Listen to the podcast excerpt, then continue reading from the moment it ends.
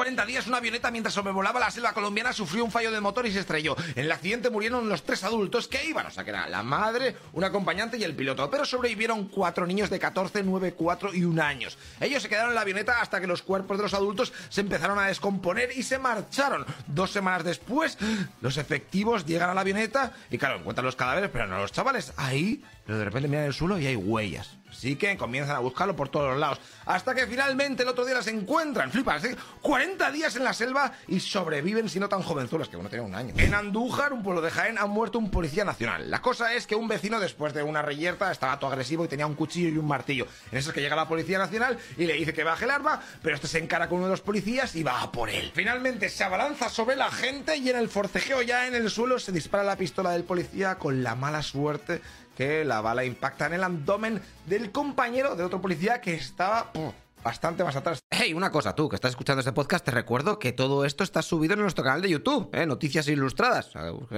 Y lo verás con vídeo, eh, que va a molar más. Aunque si tienes que trabajar y lo quieres en podcast, pues en audio, pues así está bien. Pero bueno, así vienes y me ayudas un poquito. O metes una mano con Patreon, ¿eh? que todo esto es un pateo de la leche.